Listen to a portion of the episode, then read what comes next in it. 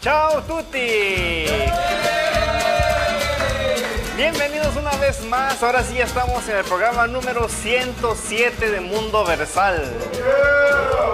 Y ya estoy de regreso en podcast. y esta vez estoy de regreso porque les voy a decir lo que tenemos en este programa que va a estar muy interesante, la verdad.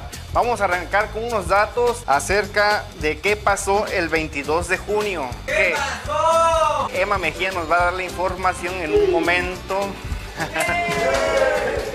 y también vamos a conocer la historia de un nadador que se llama Michael Phelps.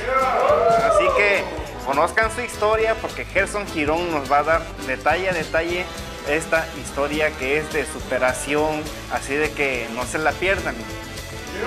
Y después escuchen esto. ¿Qué idioma hablan las tortugas ninjas? ¿No lo saben? Pues al rato se van a enterar en Noti Farándula, no se lo pierdan, porque también nos van a decir por qué Buzz Lightyear está demandando. Así de que no les puedo decir ahorita, quédense, quédense a escuchar el programa porque nos los van a decir al rato nuestros amigos de Noti Farándula, Bella Diva y Jeremy Totes. Y después vamos a tener una entrevista muy interesante con los chicos de CA19. Y, y no, no son de California. Van a enterarse de dónde son. Ellos son de Jalapa, pero no tampoco de México. Más adelantito van a saber la historia de estos chicos de K19.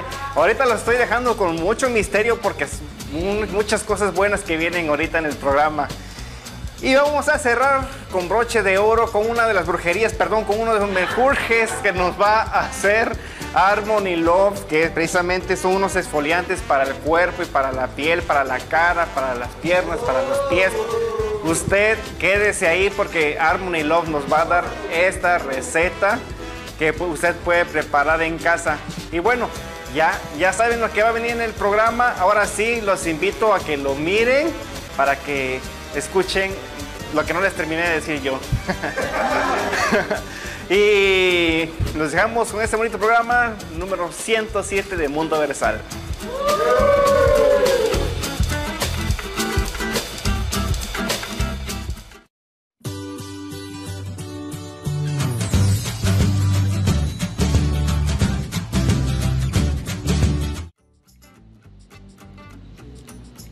Hola, hola, ¿qué tal a todos? Muy buenas noches. ¿Cómo están allá en casa, en el trabajo, en el parque, donde quiera que se encuentren? Espero que estén muy bien. Hoy, como cada viernes, en esta sección me encuentro con mi querido amigo y compañero Gerson Girón. Hola, hola, hola amigos, hola Emma, gracias por acompañarnos una vez más en este segmento tan especial donde les traemos cultura, les traemos arte y también historias que nos inspiran y hechos que han sucedido en el, en el pasado. Así es, querido Gerson y queridos todos los que nos están viendo. Hoy yo estoy eh, muy contenta por la información que traigo porque precisamente eh, en esos días estuvimos festejando, el 22 de, de junio estuvimos festejando que el monte Fuji en Japón se hizo eh, Patrimonio de la Humanidad. ¡Wow! ¡Qué interesante! Desde el 2007 el gobierno lo pidió, pues hizo la solicitud a la UNESCO y se la negaron. Después, en 2013, volvieron a pedirla y ahora sí se las concedieron. Finalmente. Y por lo que se pudiera pensar es que le dieron patrimonio de la humanidad porque pues es algo natural, muy bonito, y no, en realidad se lo dieron más por su cultura, por su historia, que por la cuestión natural, lejos de lo que pudiéramos pensar. Y creo de que eso es algo que lo hace aún más interesante porque siempre cuando se da un premio siempre es... Ah, en honor a una belleza, un, algo atractivo que tenga, pero como tú lo, lo dices, es acerca de la cultura, la historia que, que todo esto pues ah, encaja y que encierra. Así que yo me imagino que Emma viene muy preparada como siempre y nos trae esa información que necesitamos saber porque queremos saber por qué le dieron ese premio. Bueno, para los que no sepan, eh, ¿Cuál es el monte Fuji? Está situado en la isla de Honshu. Igual no sé pronunciar japonés, pero bueno, voy a hacer el intento. y es el pico más alto de esa isla y de todo Japón, no solamente de esa isla. Tiene unas vistas muy bonitas, se, alcanza a ver desde diferentes puntos de cercanos ahí y es el símbolo también de Japón, es, es con lo que se identifica muchísimo, muchísimo Japón. Tiene 3.776, perdón, está a 3.776 metros eh, de altura a nivel del mar. Entonces, pues es algo, algo significante. También ahí, eh, pues se atrae mucho al turismo eh, extremo, a la gente que, que, le gusta escalar, que le gusta el alpinismo. Van y los meses, solamente están dos meses abiertos, lo que es el primero de julio hasta el 31 de agosto. Son las fechas en que suelen ir porque es pues la mejor época para ir. Y a la gente le gusta ahí escalar de noche porque pueden ver el amanecer. Mm. Como es, sí son aproximadamente unas 7 horas, 7, 8 horas para llegar. Algunas personas pues no, no aguantan todo eso porque no es... Y esto es caminando. Sí, sí, obviamente, sí. Hay diferentes puntos donde pueden parar, pasar la noche y continuar, porque es un espectáculo muy bonito ver pues todo lo que se alcanza a ver desde ahí arriba.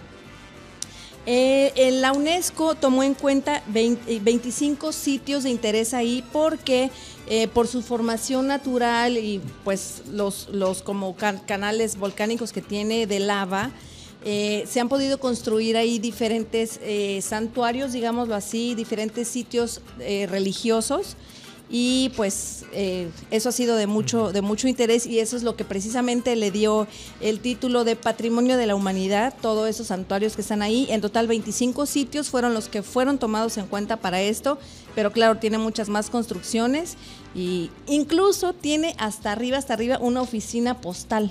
Mira. Desde la cual de ahí se pueden mandar, pues obviamente postales, cartas, imagínate. Es, muy agradable, ¿no? Y muy bonito también saber de que a pesar de todo hay una comunicación. A pesar de la distancia y la altitud, siempre hay una comunicación entre los seres humanos y eso es algo muy, muy importante. Y aparte, como un bonus, quise traerles, eh, una, se dicen varias leyendas, pero hay una que me gusta mucho y quiero contárselas de una manera rápida.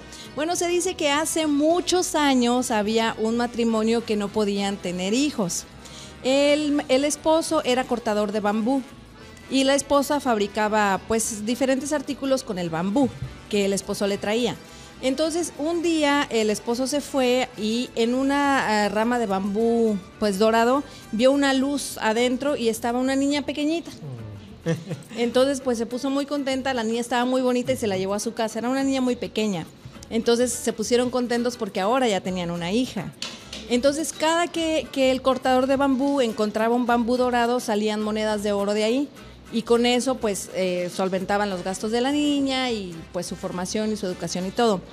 Cuentan que la hija era hermosa, era muy bonita, pero, ah, bueno, y que pues la pretendían, muchos querían pedir su mano y ella negaba y no dejaba que la vieran, pero se corría el rumor de que era muy, muy bonita.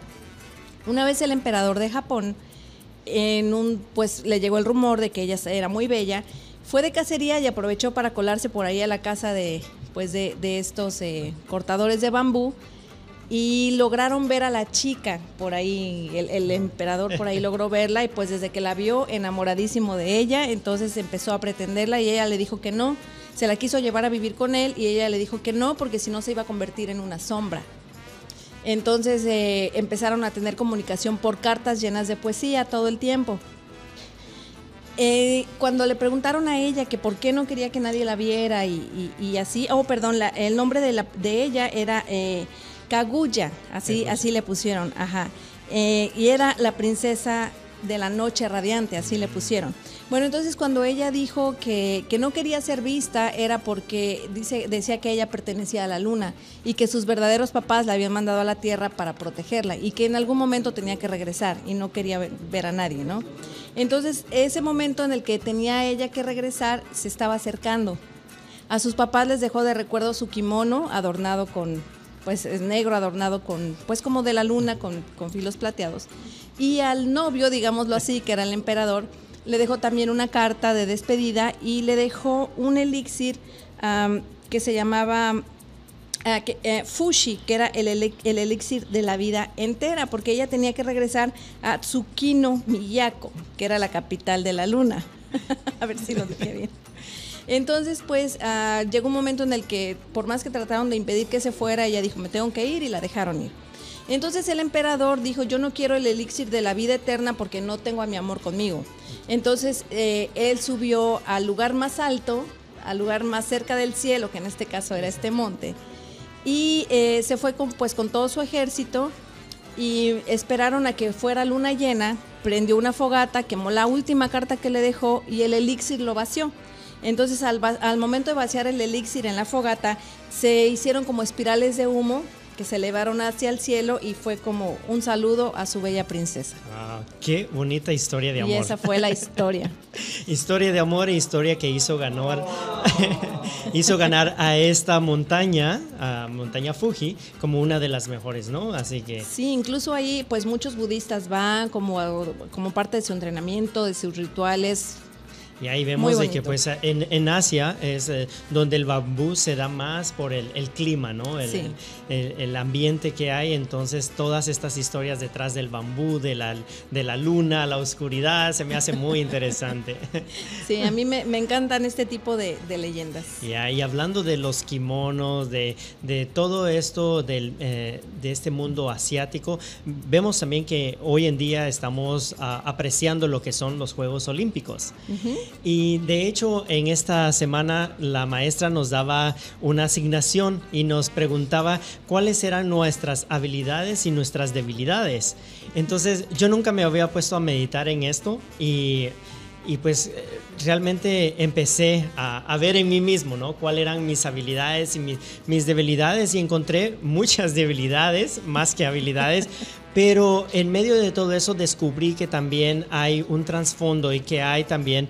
am, hay personas que lo, que lo tienen y que realmente no nos damos cuenta, pero que al final del día es algo que tú mismo decides si esto te ayuda a crecer o te ayuda a quedarte o, o te mantiene. Saber aprovechar. ¿no? Lo que tienes. sí, Entonces, hay personas que lo han sabido aprovechar y hay personas que no. Eh, tengo el caso, por ejemplo, de Michael Phelps, que es uno de los nadadores más reconocidos y que ha ganado 28 medallas en total y 23 de oro. Wow. Es uno de los más jóvenes y que ha, tenido el reconocimiento, nace un 30 de junio. Entonces, ah, con lo que la maestra nos ah, hacía la pregunta y, investigando yo mismo, en mí dije, tiene tengo mucho de, esta historia y por eso es de que me, me cautivó.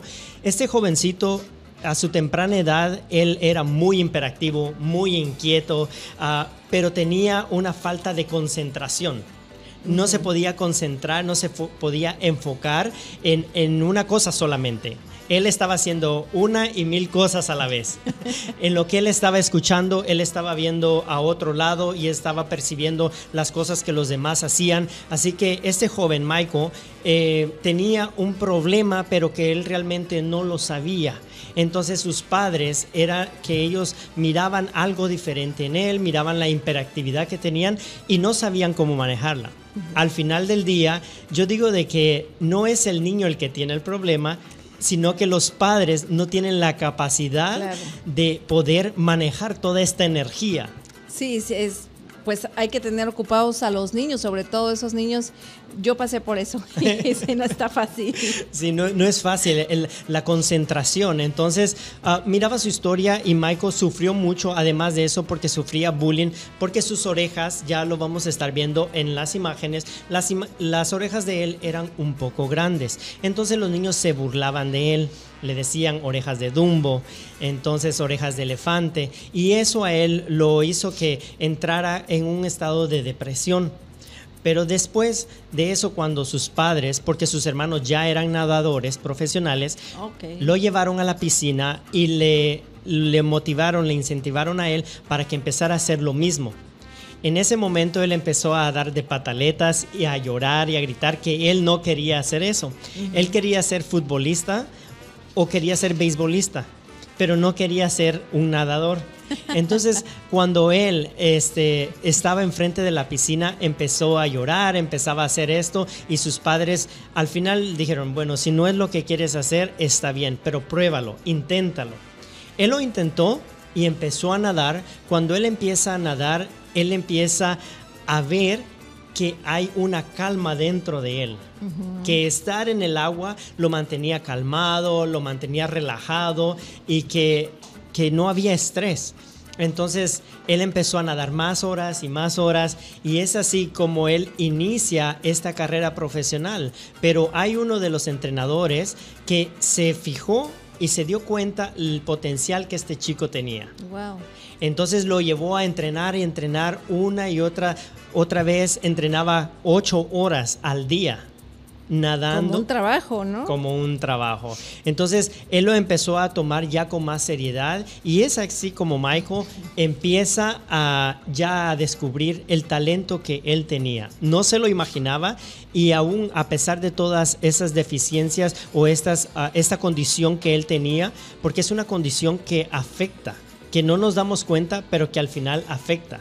Porque tú quieres hacer las cosas y al final del día te desconcentras tanto que, no, lo haces nada. que no haces nada. Haces todo y no haces nada. Y no haces nada. Y tú lo quieres hacer porque el deseo está ahí. Pero el problema está de que esa condición hace que las personas se desenfoquen. Y entonces es aún más el reto, ¿no? El de querer hacerlo, pero luego desconcentrarte y no terminar las cosas. Entonces es un poquito complicado. Hay una manera como, como puedes tú ah, empezar a enfocarte y es ah, buscando actividades que a ti te gusten. Así es, totalmente de acuerdo. Cuando tú haces algo que te gusta, pues qué más felicidad puede haber, ¿no? Porque muchas veces los padres intentan que sus hijos hagan cosas que a ellos les gustan, pero tal vez a los niños no les gusta. Y eso es peor porque les causa más estrés porque ahora tienen que hacerlo a la fuerza y aparte se están privando de hacer lo que a ellos les gusta, ¿no? Complicado. Y es muy interesante porque Michael, después de todo este proceso que él había pasado, es, ha intentado retirarse porque ya con medallas y tantos trofeos y tantos galardones, muchos le han aconsejado y le dicen, ¿por qué no te retiras? Él ha tenido la intención de retirarse, pero dice de que cuando viene una olimpiada o viene este, una competencia, él siente ese deseo y vuelve otra vez, entonces vuelve a entrenar. vuelve a entrenar y todo, porque está en él, es algo que le apasiona. Entonces, amigos, si a ustedes les apasiona algo, si a ustedes les gusta algo, realmente no importa lo que las personas digan, no importa lo que sus padres tal vez te quieran imponer, pero lo importante es lo que tú sientas, porque cuando a ti te gusta algo y te apasiona algo, lo vas a hacer y no vas a sentir cansancio, no vas a sentir este, como que te están obligando a hacerlo. Así que busquen cuál es el propósito y cuál es lo que a ustedes más les llama la atención y todo va a ser más fácil. Y el consejo a los papás, dejen a sus hijos hacer lo que les gusta, apóyenlo, siempre es la mejor opción. Y así también podrán llegar a las Olimpiadas como Michael y pueden llegar a Tokio, allá a la montaña de... O pueden llegar hasta allá donde andan los chicos de Notifarándula. ¿Quién sabe? Muy lejos. Vamos a ver dónde andan.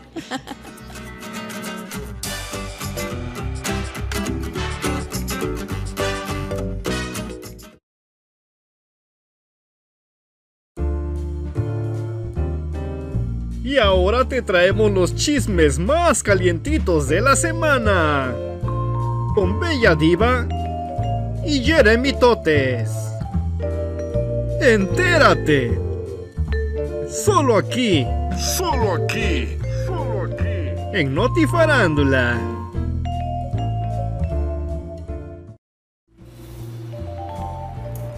Ay, hola, Miguel. Ay, hola. ¿Cómo has estado? Ay, muy bien, un poco cansado, pero todo muy bien, gracias. Hola, amigos de Mundo Versal. Ay, pero sí te veo cansado, ¿eh? Ay, Dime, ¿por sí, dónde andabas? Porque no te había encontrado. Te estuve llame que te llame y nada que me contestaste. Ay, si no sabes qué canción estoy. Es que tuve una. Me mandaron a hacer una asignación especial, el productor de Mundo Versal, y pues ya sabes. Pero les traigo un chismesazo. A ver, cuenta, ¿A que no cuenta. saben qué Escupe, idioma? Lupe. Ay, perdón. Este, me resbalé un poquito, pero a ver, cuéntame. Digo, o sea, ¿qué pasó? Ay, amiga, ten cuidado, ¿eh? El calor te está haciendo daño. Ay, sí. ¿A que no saben qué idioma hablan las tortugas ninja? Ay, sí me acuerdo de ellos. Fíjate que tenían un maestro así, una rata de maestro, sí, sí, sí. Y eso que no era de la Ciudad de México, porque hay ratotas. Ay, sí, cierto. Ay, bueno, pero pues, ¿qué? Pues, ¿qué con ellos? ¿Qué idioma? ¿Que no era inglés o español? No, las tortugas ninja hablan el tortugués. Tortugas ninja, tortugués. Y por eso te fuiste hasta Tortugal, ¿verdad? Ay, sí, andaba yo por allá. Yo me imagino. Ay, ¿sabes de qué me enteré yo? ¿De qué te enteraste? Cuéntame. Ay, fíjate que anda por ahí un pariente de Tweety haciendo ¿Sí? nidos solamente en las iglesias. ¿Solo las iglesias? Ay, sí. ¿Y eso por qué? Es el Ave María. Mi cielo, a ver, María. ¡Caíste! Ay, sí. O sea, que tú no sabes qué es lo que le pasa a Santa Claus cuando pierde un reno. Me imagino que nos llegan temprano los regalos para los niños y, y me imagino que se ha de hacer todo un despadre. No. ¿No? Entonces, No, ¿qué pasa? Sufre de insuficiencia renal. insuficiencia renal porque le mató un reno. ¡Cierto, amiguis! ¡Sí! Ay. ¡Pobre Santa! Pobre de los renos. ¿Sabes de qué me enteré el otro día? ¿De qué? Fíjate que este, este Buzz Lightyear mm, hasta piensa demandar, que anda muy enojado, no sé qué le pasa. Buzz Lightyear, el de Toy Story, el astronauta este. Ese merito. ¿Y eso por qué quiere demandar? Ay, pues él se queja de que no tiene suficiente espacio. A ver, quiere volar.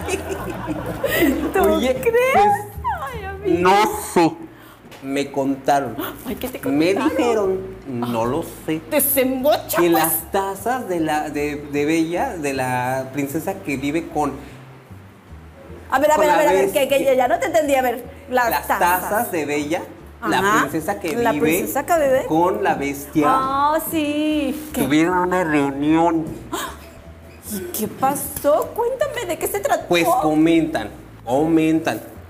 Que primeramente una le dijo a la otra, pues ¿qué estás haciendo? Ay, ponchate bien a gusto, mamá. Ay, digo, este, ¿y tú qué estás haciendo? Pues yo aquí dándote la noticia. Ay, sí. Para nuestros amigos ya sabes que aquí, bueno. Ay, amigo, pero por cierto, ¿sabes qué me enteré también? ¿De qué? Y esto es para los de Mundo Versal, que por cierto, ay, gracias por su envío, gracias al productor, gracias. Ay, me falta el mío, Produ. Ay, tú andabas ¿Qué en tu asignación allá en Tortugal. Por Pero- eso no me llegó entonces. Cállate, déjame que te cuente. A ver, cuenta, Pues resulta cuenta. que la chica esta que acaba de entrar, la, ay, no sé cómo se llama, algo de love, amor, no sé. Hay una, una ahí tipa. Pues fíjate Que que, el ten de- cuidado con ella porque fíjense que si hace brujerías, ¿eh? No me digas. Yo la vi, allí traía unas bolitas, unos alfileres, no sé, mucho cuidado con ella. Oye, ¿sabes qué deberíamos de hacer? Ir con Twenty. Sí, Para que haga un nido en su casa. Y haga un ave marín. Bueno, chicos, cuídense y hasta la próxima. Se despide de ustedes su amiga Bella Diva Chao. y mi amigo. Ay, no se acuerda ni cómo se llama el pobre, anda Ay, todo ya no sé distraído. dónde ando. Jeremy Totes, bye. Bye. Ay, vámonos ya porque hace calor aquí. Vámonos a ver a dónde, amigo. A por unos tacos.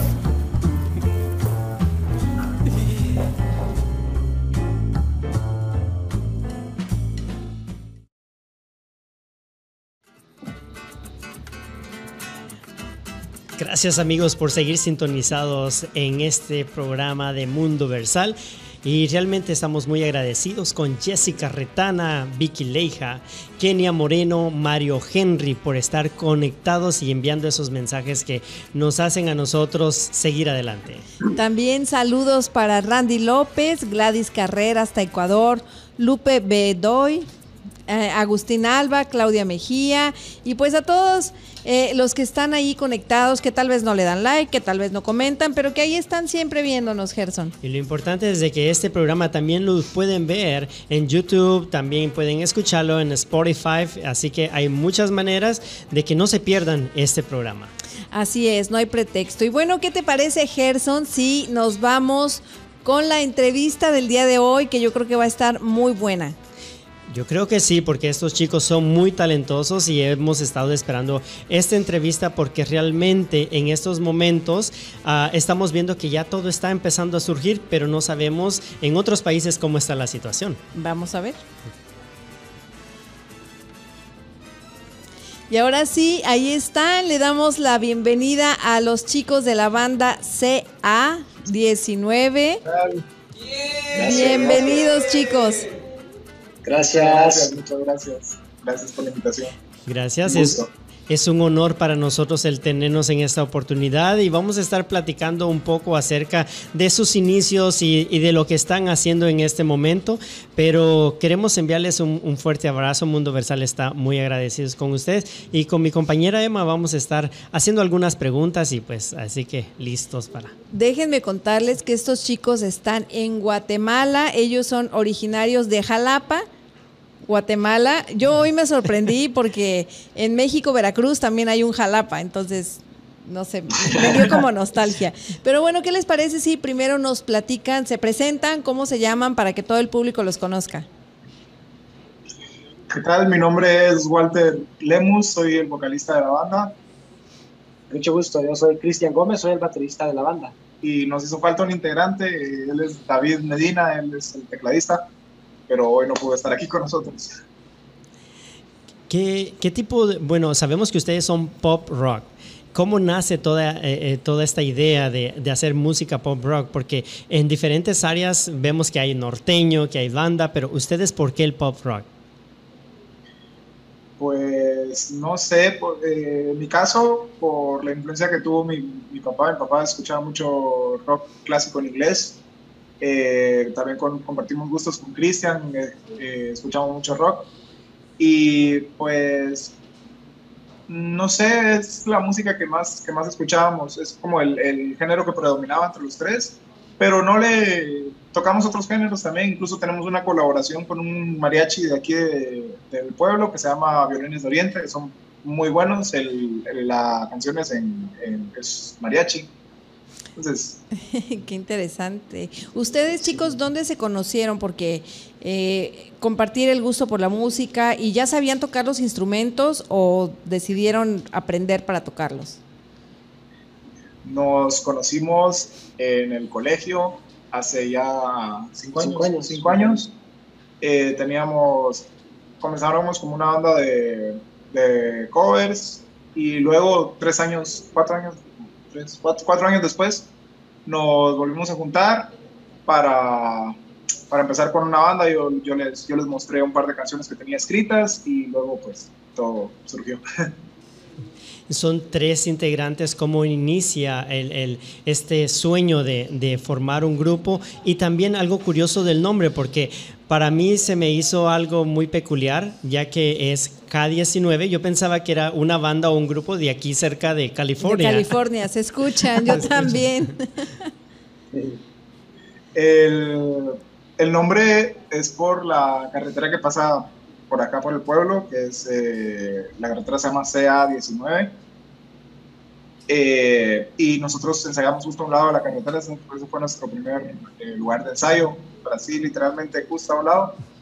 Entonces nos, nos gustó el nombre, además era como, como tiene como el simbolismo de nunca te, olvides, te olvides de dónde venís. Sí, y, y, eso es muy bonito porque siempre, siempre tienes que pues tener tus, tus raíces muy presentes, ¿no? ¿Y a quién se le ocurrió? ¿De quién fue la idea? ¿Quién es el más ocurrente de los tres? Pues todos, todos. El nombre fue idea mía. Eh, hablando con un, con un, familiar, un primo, un primo mío, él, eh, llegamos, se nos ocurrió el nombre, luego se nos comentaron los patojos y pues nos gustó, nos gustó al final a los tres y decidimos, decidimos ponerse palabra. Y ahora quiero que nos, eh, nos aclaren un poquito, porque Emma quedó así como que, ¿qué, dijo? Cuando dicen cuando dicen ustedes patojos, ¿a, qué se refieren? Yo dije, escuché bien, me quedé, mm, ¿qué es eso? Patojos, eh, patojos aquí en Guatemala es como decir los muchachos, los... Eh, chamacos, compañeros, los, chicos, los compañeros, los muchachos. E, eso es lo bonito de, de, pues de la diversidad, ¿no? Y lo bonito del internet, que podemos eh, aprender a través de ustedes la cultura de, del lugar de donde están. A mí, a mí eso me encanta. Y ustedes eh, nos platicaban hace unos momentos de que sí está haciendo un calor, igual que aquí con nosotros, pero cuéntenos más acerca de, la región, porque no sé si allá es costa o si es montaña, entonces para que la gente empiece a conocer un poquito de, la región. Bueno, nosotros estamos en el oriente de, Guatemala, eh, exactamente si estamos en el departamento de Jalapa, pero vivimos en un pueblo que se llama Monjas, que es un valle hermoso. Eh, medio de montañas. Ajá, medio de montañas, es región montañosa, pero es un, es la, esta parte del país es muy calurosa. Es una, de hecho se llama, es como una región que se llama el corredor seco, que es porque no llueve mucho y hace bastante calor, pero sí, es, hay bastante calor aquí. Eh, nos platicabas hace rato que cuando ustedes deciden juntarse ya para formar la banda ya formalmente, tú ya tenías canciones escritas. ¿Cuándo fue que empezaste eh, pues con esta inquietud de escribir? Yo, bueno, mi primera canción, que de hecho es la canción que les enseñé a, mis compañeros, eh, la escribí con 13 años, 13 años, 13 o 14, no estoy muy seguro exactamente, pero por ahí. Eh, ahí eh, empecé a escribir, luego escribía más que todo para mí porque me gustaba, pero ya conociendo a, a, que, a, ellos que pues a los tres nos gustaba la música y sabiendo que teníamos el, la, la, ajá, la, actitud para, para, poder crear algo, hacer algo por nuestra cuenta, eh, desde en ese momento empecé a escribir de forma más frecuente y ahora lo hago bueno, no siempre, pero... pero ya más formalmente. Sí. ¿Tú eres el único que escribe canciones o los tres también se les da el, escribir canciones? Las letras son solo, solo yo las hago, eh, ahora los arreglos musicales los, los trabajamos entre los tres. ¿Cuándo fue la primera vez que ya integrados los tres como banda se presentaron en un escenario? ¿Y cuál fue ese escenario? ¿Cómo se sintieron? Ah, eh, la primera fue en Jalapa, eh, cabecera, en la cabecera departamental, en un bar que se llama Excel, Excel Food Station. A ver, la, cabecera departamental quiere decir que es como la... Es como la... Las oficinas del gobierno de ahí. ¿o bueno, es como el condado. Oh, ok, ok. Y entonces nos contaban que fue ahí en un bar. Ajá, en un bar, se llama Excel Food Station. Esa fue la primera vez que nos Hace, hace dos años, hace dos años fue nuestra primera presentación cuando iniciamos. Por ahí, noviembre. ¿Y cómo fue esa experiencia? ¿Cómo sintieron al público? ¿Y, y qué significó para ustedes ese inicio? Ah, fue, íbamos muy, muy nerviosos, la verdad. Era de las primeras veces que nos presentábamos, más en un, eh, bueno, en Jalapa era la primera vez que nos presentábamos, era pues abierto al público, cualquiera podía entrar. Y al principio, pues nos sentimos intimidados, eh, pero luego todo fue, fue fluyendo, nos gustó, sentimos una buena respuesta del público y al final fue una noche bien, bien bonita. Quedó marcada. Y también después de esto también vienen otros eventos en el cual ustedes participaron a beneficio de los bomberos voluntarios. Sí, en Jalapa participamos en un, en un live que organizó Bet, la página, la página se llama así, Bet, que se llama Jalapa Suena, y era beneficio de los bomberos. Participamos, participamos junto con un rapero de Jalapa que se llama Oliver. Eh, hicimos una, col- eh, compartimos, compartimos el, el- el escenario con él. Ustedes nos contaban que se decidieron por este género rock pop por eh, la influencia de los papás que escuchaban. ¿Cuál es la banda que más ustedes admiran o que dijeran quisiéramos llegar a ser como ellos? Uy, hay muchas. Eh, bueno, por parte de mi papá, la banda que, bueno, más me recuerda a él, tal vez es Chicago eh, o The Eagles. Y por mi parte, pues no sé, tengo muchos ídolos, pero ya son más bandas de rock latino, como eh, Soda Stereo, eh, también en el, en el género del pop, a Ricardo Arjona, me fascina Ricardo Arjona, y pues otros artistas nacionales de aquí que también, que también sigo. Y por parte de Cristian, no sé. De mi parte, pues la, una banda que, que bastante eh, influye en mí, va, que, que, que me eh, sigo, pues. El género que me gusta mucho, pues es la banda Maná. Pues es a la que, en mi caso, va, me gusta bastante y es a la que yo eh, quisiera va, ser así. sí, sí. Ya, este, quiero preguntarles de que cómo ustedes perciben el apoyo, tanto nacional como del público, en, en los artistas, a ustedes que están iniciando, ¿cómo, cómo ven ustedes el, el apoyo de, de las personas hacia, su persona y, y creen ustedes que es difícil o les ha sido fácil eh, todo este proceso? Eh, pues el proceso es, es un proceso difícil, pero estamos agradecidos con todas las personas eh, que hemos conocido a lo largo del camino, que han apoyado nuestra música, nos, hemos tenido una muy buena, hemos sentido una muy buena respuesta por parte del público. Eh, estamos conscientes que es algo difícil, sabemos que es algo difícil, eh, no ha sido fácil eh, llevar, llegar hasta donde estamos en este momento y estamos conscientes de que no va a ser fácil seguir avanzando. Pero tenemos todas las ganas.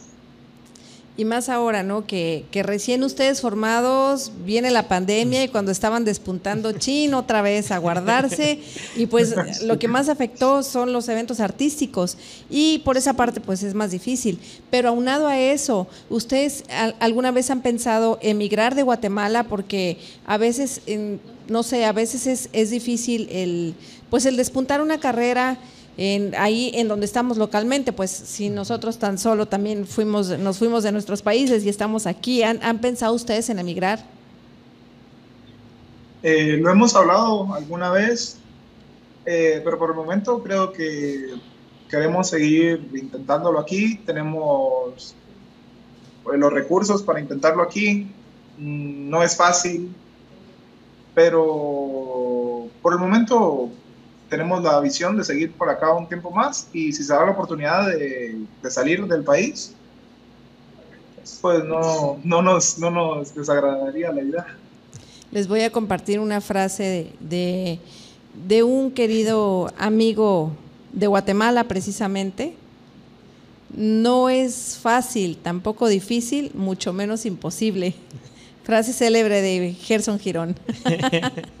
Buenísima, pues sí, buenísimo. Ya, y, y con esta frase pues realmente queremos ah, decirles de que todo se puede lograr y que, como decía Emma, a veces pensamos en emigrar, pero pueden llegar oportunidades a través de estos medios, a través de Mundo Versal, personas que lo estén viendo, promotores y, y gente que ah, crea, crea eventos. Y un día sé que los vamos a ver aquí en, en- en el sur de California, aquí en Los Ángeles, para ir a disfrutar uno de sus conciertos. Estamos conscientes de eso que, que va a suceder porque hay un potencial en ustedes y realmente tienen todo nuestro apoyo. Y antes de que ya nos vayamos a despedir, va- Sí, sí, sí, porque hablando de promotores que están viendo, porque tenemos promotores que constantemente están viendo y ustedes nunca saben, pero los promotores y nosotros también queremos escuchar un poquito de de, pues no sé, la, la canción más famosa que tengas, la, la que más le haya gustado al público, regálenos un pedacito. Yo sé que tienes la guitarra por ahí. Así, aquí la tengo, aquí la tengo. La fiel compañera. Sí, sí, sí, con todo y guitarra, regálenos un pedacito. Eh, nuestro último sencillo se llama Mesa para Dos. Es, hasta el momento es eh, nuestro, el que mejor recibimiento tuvo por parte del público. La canción es un poquito larga, pero bueno, voy a cantar un pedacito. Un pedacito así. Cuando puedo ver a tus labios rojos aterrizar sobre mi piel.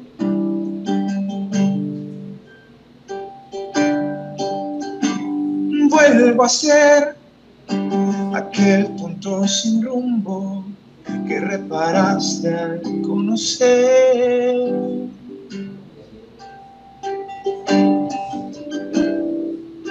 lento y conservador. Sin prisa en el reloj. Y sé muy bien que eres pirata de mis mares y me ha robado el corazón. Pero ya ves, yo puedo demostrarte que yo también soy un ladrón.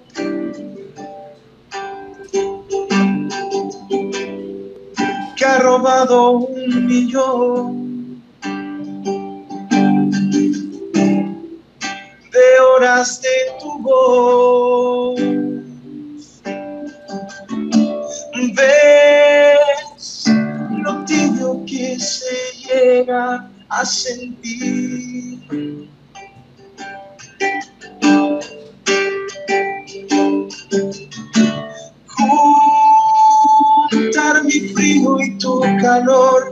Poder dormir.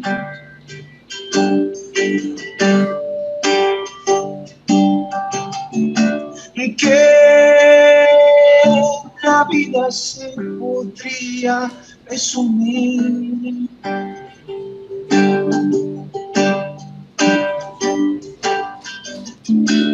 En una mesa para dos, junto a ti. ¡Wow!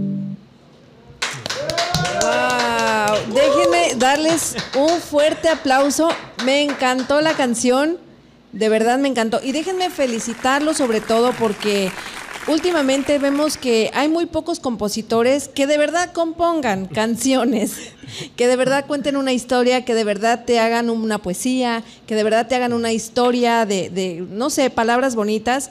Ahora, no lo voy a superar nunca, yo creo, pero eh, se han dado premios a compositores del año, a compositores que de verdad eh, no tienen una secuencia y no sé, y muchas felicidades chicos, me encantó. Muchas gracias. Muchas gracias.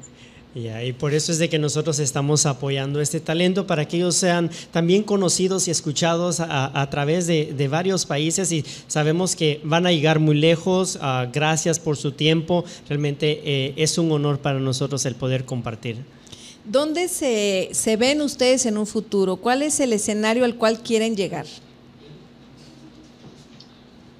Eh, siempre, siempre hemos hablado de eso y creo que al, llegamos a la conclusión de que al final lo que sentimos que, que importa es eh, llegar a, a, vivir o a trabajar de lo que más te gusta hacer porque es como que lo que cuenta para nosotros, porque a nosotros nos apasiona mucho esto, nos gusta mucho y creemos que si perseverando lo podemos llegar, lo podemos llegar a alcanzar y si, si el éxito viene en, la medida que, que, vaya, que venga, pues nosotros agradecidos infinitamente. Pues de verdad otra vez felicidades, eh, me da mucho gusto que, que, estén echándole ganas, yo sé que tienen un futuro, tienen el talento y todo ahí está, es solamente que, que pues no se desesperen, no desistan y ahí sigan en el camino. Muchas gracias, muchas gracias. Gracias. por- por Bueno. los deseos. Entonces seguimos apoyando a K19 y nosotros aquí en Mundo Versal nos quedamos con una mesa para dos. Bueno, pero antes, antes de despedirnos, díganos dónde los podemos escuchar, sus redes sociales, dónde los podemos encontrar. En redes sociales estamos en Facebook como CA-19, en Instagram como CA-19 oficial y en plataformas estamos en Spotify como CA19, en YouTube nos pueden encontrar de la misma forma y ahí, ahí pueden encontrar todas nuestros, nuestras nuevas canciones, eh, presentaciones y todo el material que vayamos a subir. Pues muchísimas gracias. Y ahora sí, Gerson. Ahora sí, nos quedamos. Mesa para dos. y seguimos con Mundo Versal. Gracias. Muchas gracias. Un gusto. Un gusto, hasta luego. Una mesa para dos. Mesa para dos. Y ahora sí nos despedimos, como siempre. Arriba el chi y hasta la próxima.